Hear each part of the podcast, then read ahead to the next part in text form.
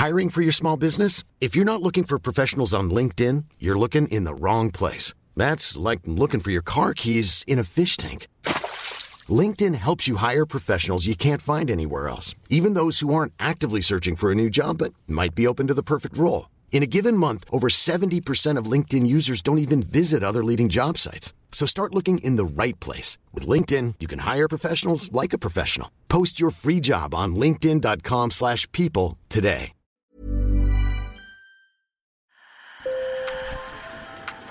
Bonjour. Hello. Hola. Marhaba bikoum. Sur le fil, Le podcast d'actu de l'AFP. des nouvelles choisies pour vous sur notre fil info. Cette année, presque 9 millions de tonnes d'algues brunes, les sargasses, sont attendues sur les plages des Antilles, mais aussi d'Amérique centrale ou de Côte d'Ivoire. Un record.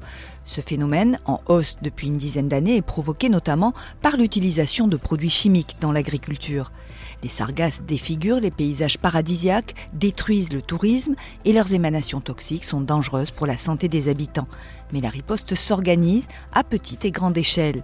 Des entrepreneurs de Martinique ont par exemple imaginé des moyens d'empêcher les sargasses d'échouer sur les côtes, de quoi redonner de l'espoir à des communes très impactées.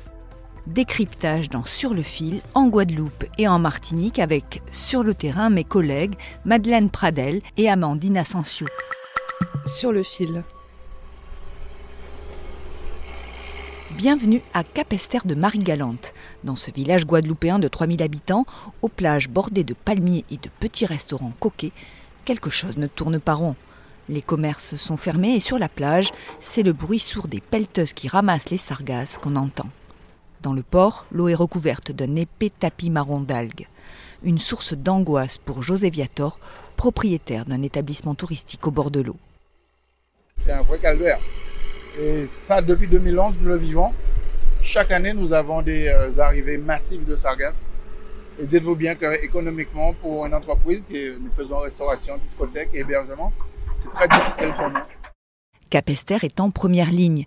La petite commune reçoat près de 40% des arrivages de sargasses dans l'archipel de la Guadeloupe. Et chaque année, nous sommes obligés de fermer l'entreprise par rapport à, à- à l'émanation des gaz, puisque bon, on ne peut pas recevoir les clients dans ces conditions-là. Mi-avril, les habitants les plus vulnérables ont même eu pour consigne de rester chez eux pour échapper aux émanations toxiques provenant des algues en décomposition. Quand elles pourrissent, les sargasses dégagent du sulfure d'hydrogène ou de l'ammoniac à l'odeur d'œuf pourri. Rien de tel pour repousser les visiteurs. Ces gaz toxiques favorisent aussi la corrosion des équipements, comme les frigos, les voitures, les climatiseurs. Et le ramassage par les tractopelles abîme la biodiversité et pèse sur les finances locales. Écoutez le maire de Capester, de Marie-Galante, Jean-Claude Maès. Les magasins qui sont sur le bourg ont pratiquement presque fermé porte. Il y a deux ou trois qui restent et c'est vraiment ce que j'appelle des, des militants. En plus, ils souffrent énormément parce que vous savez que les sargasses n'est pas connu comme une catastrophe naturelle. Toutes les pertes, c'est à leur charge parce que les assurances ne rendent pas en compte. La riposte s'organise. En juin, Capester de Marie-Galante va installer un filet anti-sargasses au large de ses côtes. Plus au sud, en Martinique, des entrepreneurs ont développé une solution sur laquelle ils travaillaient depuis des années. Il y a encore beaucoup de sargasses comme vous voyez qui Chaque jour, Alexis de Jaham, pêcheur du François en Martinique, aspire des dizaines de tonnes de sargasses à bord du Sargator. Le Sargator, c'est une barge équipée de plusieurs tapis roulants qui avalent littéralement les algues pour les extraire de l'eau.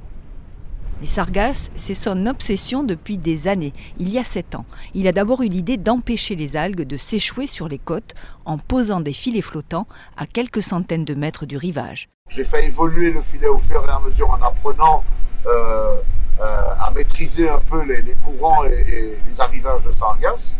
Et une fois qu'on a trouvé plus ou moins la solution, qui à mon avis a encore beaucoup d'évolution à faire, euh, j'ai cherché un peu dans toute la Caraïbe et dans le monde, de, je me suis en Europe un peu partout pour chercher des systèmes de ramassage. Et c'est son ami entrepreneur, Laurent Brousseau, qui a complété le système en imaginant son engin de collecte, le Sargator. Ce matin-là, 30 mètres cubes d'algues ont été récupérés, une quantité qui paraît malgré tout dérisoire au regard des prévisions. Si la sargasse ne s'échoue pas et qu'on la ramasse justement sur un filet, elle ne dégagera pas d'hydrogène sulfuré. Donc effectivement, on, pense que c'est une des meilleures solutions de ramasser avant qu'elle échoue. Quelques jours après, une fois séchés, les sargasses sont rejetés au large et vont se déposer sur le fond de la mer. Parmi les solutions envisagées, il y a aussi la mutualisation des ressources entre plusieurs communes, expérimentées en Guadeloupe. L'État a annoncé en 2022 un plan de 36 millions d'euros pour mieux protéger les côtes, collecter et valoriser ces algues. Sur le fil revient demain. Merci de nous avoir écoutés. N'hésitez pas à vous abonner à votre plateforme de podcast préférée. Je suis Emmanuel Bayon. À bientôt.